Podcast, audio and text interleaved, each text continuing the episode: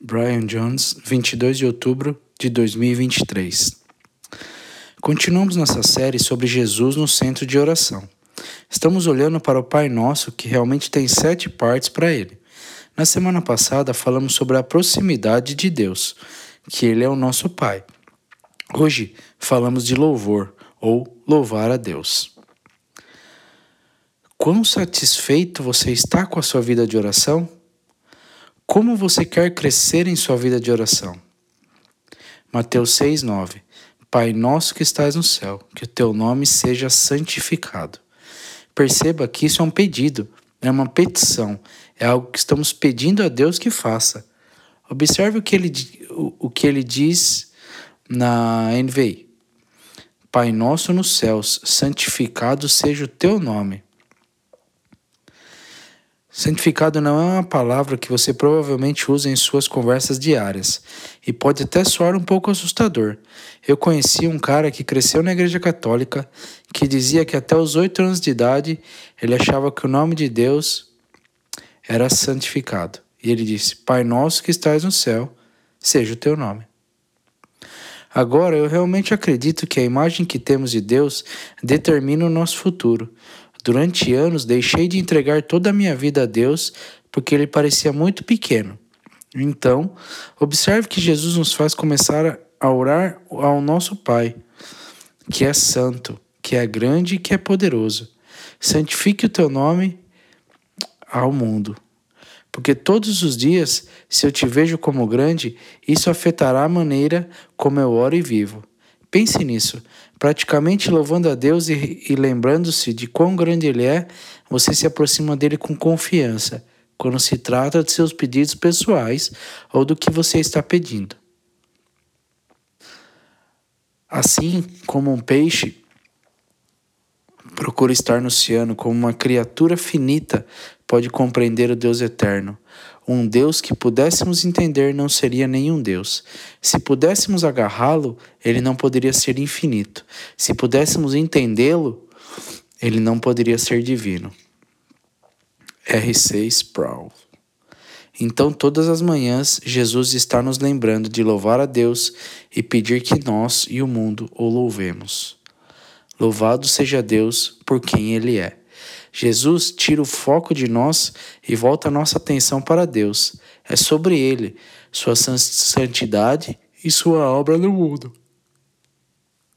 Jesus nos ensinou a começar nossas orações reconhecendo a Deus a quem oramos. Então, vemos o seu valor. Mas eu também quero que você veja alguma coisa. O Pai Nosso pode realmente ser dividido em duas partes. Pai nosso nos céus, santificado seja o seu nome, que o teu reino chegue logo. O amor a Deus, que a sua vontade seja feita na terra, como é no céu. Mateus 6, do 9 ao 10. Dai-nos hoje o alimento que precisamos, e perdoa-nos perdoa os nossos pecadores, aos nossos pecados, como perdoamos aqueles que pecam contra nós. Ame aos outros, e não nos deixe ceder à tentação, mas nos salve do maligno. Observe a ordem. Ela começa o texto dizendo: Pai Nosso, Pai Nosso e teu reino e a sua vontade. Depois passa para nós. Daí nos dá o pão de cada dia e perdoa-as. Agora lembre-se quando perguntaram a Jesus qual era o maior mandamento. O que ele disse? Como ele respondeu? Amai a Deus e amai aos outros. Quando ele os ensina a orar, está ensinando-os a viver o maior mandamento. Não é interessante, a primeira parte é sobre amar a Deus e a segunda parte é sobre amar a Deus. Pense como priorizamos nosso tempo. Como oramos? Como oramos a Deus? Vou deixar você entrar, você entrar em algo que é doloroso para mim. Alguns anos atrás, eu errei. Eu disse isso para alguém que faz comentários de sermões comigo. E eles riram e disseram que se chamava alguma coisa que não é útil. Mas coloquei o queijo sem escorrer a água. Minha esposa não me deixou esquecer isso. Mas digo isso para dizer que os ingredientes na ordem certa afetarão seu resultado. A oração é do mesmo jeito. Há uma razão pela qual Jesus priorizou a oração dessa maneira.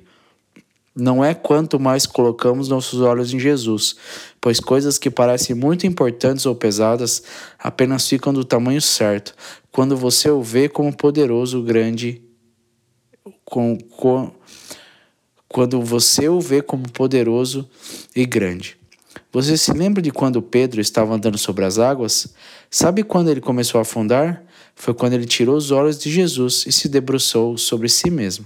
A alegria não se baseia em suas circunstâncias, é baseada apenas em Cristo. Muitas vezes pensamos: ficarei feliz quando essa temporada terminar, ou ficarei feliz quando conseguir esse novo emprego, ou a casa ficar acabada, ou quando eu me aposentar, ou quando essa pessoa elogia essa coisa ou outra, quando eu recebo essa coisa. Sabe quando você será verdadeiramente feliz? E aí você vai encontrar alegria? É quando você tira os olhos de si mesmo e vê Deus por quem Ele é, o Rei dos Reis e o Senhor dos Senhores. Eu compartilhei que eu costumava colocar a minha identidade no sucesso e na realização. Eu sempre fui alguém que procurou isso, mas anos atrás eu senti que Deus sussurrou algo que era difícil de ouvir, mas tão libertador. Seu nome vai desaparecer um dia, mas o meu nunca vai. Era como se Deus estivesse dizendo: pare de se levar tão a sério e comece a me levar mais a sério. Tire os olhos de si mesmo. Deixe-me deixe mostrar-lhe uma imagem. Um cara chamado Carl Sagan viu isso e escreveu um livro chamado Pale Blue Dot. A Terra é um palco muito pequeno em uma vasta arena cósmica. Pense nas infinitas crueldades visitadas pelos habitantes de um canto deste pixel. Pense nos rios de sangue derramados por todos aqueles generais e imperadores para que, em glória e triunfo, eles pudessem se tornar os mestres momentâneos de uma fração de, de ponto. Essa imagem normalmente terá duas respostas das pessoas. Insignificância. Se seu foco está em suas realizações e realizações, então isso faz com que você sinta pequeno porque percebe o quão pequenos somos no grande esquema da eternidade.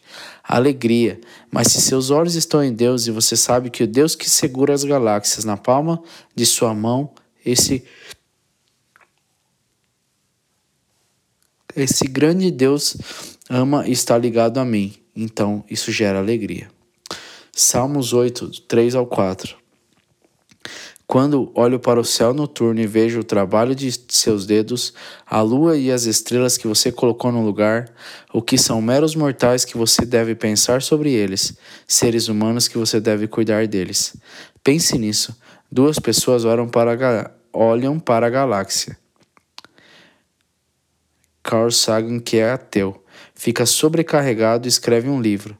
Davi olha para cima e louva a Deus. O que você foca vai criar seus sentimentos. Por favor, não passe a vida adorando as coisas erradas, perseguir pequenas coisas. Essas coisas não vão durar. É sobre acordar para a história infinitamente mais massiva de Deus acontecendo ao seu redor e descobrir o convite para se juntar a Ele. Louvado seja Deus pelo que Ele fez. Cada dia gaste tempo agradecendo a Deus por quem Ele é, mas também pelo que Ele fez. Uma das coisas mais comuns que ouço as pessoas dizerem é: Deus, onde você está? Eu disse isso. Você tem, ou provavelmente dirá isso, mas você sabe como parar de dizer isso? Primeiro, saiba que Satanás está tentando colocar seus olhos nas coisas erradas. Mas como você passa por algo ruim e não tem isso atrapalhando a sua fé, não culpe a Deus, mas se você vai culpar a Deus, é melhor louvá-lo durante o bem. Quando você começa a dizer diariamente que lá está o Senhor Deus, você não vai mais se perguntar onde Ele está. Temos que nos treinar em um mundo consumista para ver nossas muitas bênçãos. Cultivamos um coração de gratidão numa cultura de consumismo. Você vai parar de se estressar quando começar a contar suas bênçãos diariamente. Faça isso diariamente. Um dos maiores marcadores de maturidade espiritual é a gratidão. Durante anos eu me desculpei com base na minha fiação e circunstâncias. Ontem passei o dia refletindo sobre as pessoas mais piedosas que conheço e havia um tema em comum: gratidão. Em uma cultura de intelecto, sabedoria e iluminação, parece que a gratidão parece elementar ou fora de contato para muitos. No entanto, é central para o reino de Deus. Preciso crescer nisso. É tão fácil ter consciência do que não temos ou do que perdemos, em vez de agradecer a Deus pelo que temos. Temos que nos treinar para nos tornarmos pessoas de gratidão. Lembre-se de que a sua fidelidade, então, da próxima vez que passarmos por uma prova de fogo, nossa confiança também vai estar no Senhor. Louve a Deus todas as manhãs por quem Ele é e por suas bênçãos, porque o inimigo só quer que você se concentre no que você não tem, mas Deus quer liberar o espírito de adoração, um espírito de gratidão. A ansiedade é orientada para o futuro, diz o que ser. E se isso não mudar? E se eu não conseguir corrigir isso? Cria uma espiral descendente. Todos nós fazemos isso em diferentes graus. A gratidão é o que o prende ao presente, agradecendo. Estou convencido de que a maior gratidão produz maior paz. Vivemos com as maiores taxas de ansiedade de todos os tempos nos Estados Unidos. No entanto, parece que a gratidão está mais baixa do que nunca. Quando o inimigo ataca com preocupação, estresse ou medo, então ataque de volta com gratidão.